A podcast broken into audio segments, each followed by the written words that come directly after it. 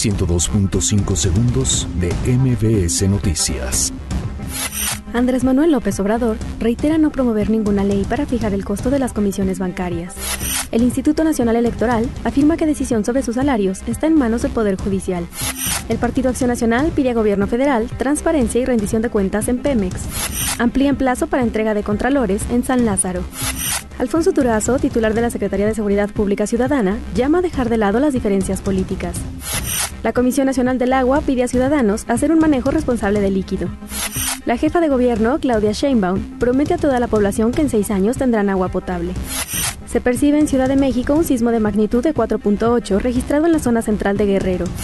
Robert Mueller, fiscal especial, entrega informe de trama rusa a Estados Unidos. La gimnasta mexicana Alexa Moreno queda en el cuarto sitio en la Copa del Mundo en Qatar. 102.5 segundos de MBS Noticias.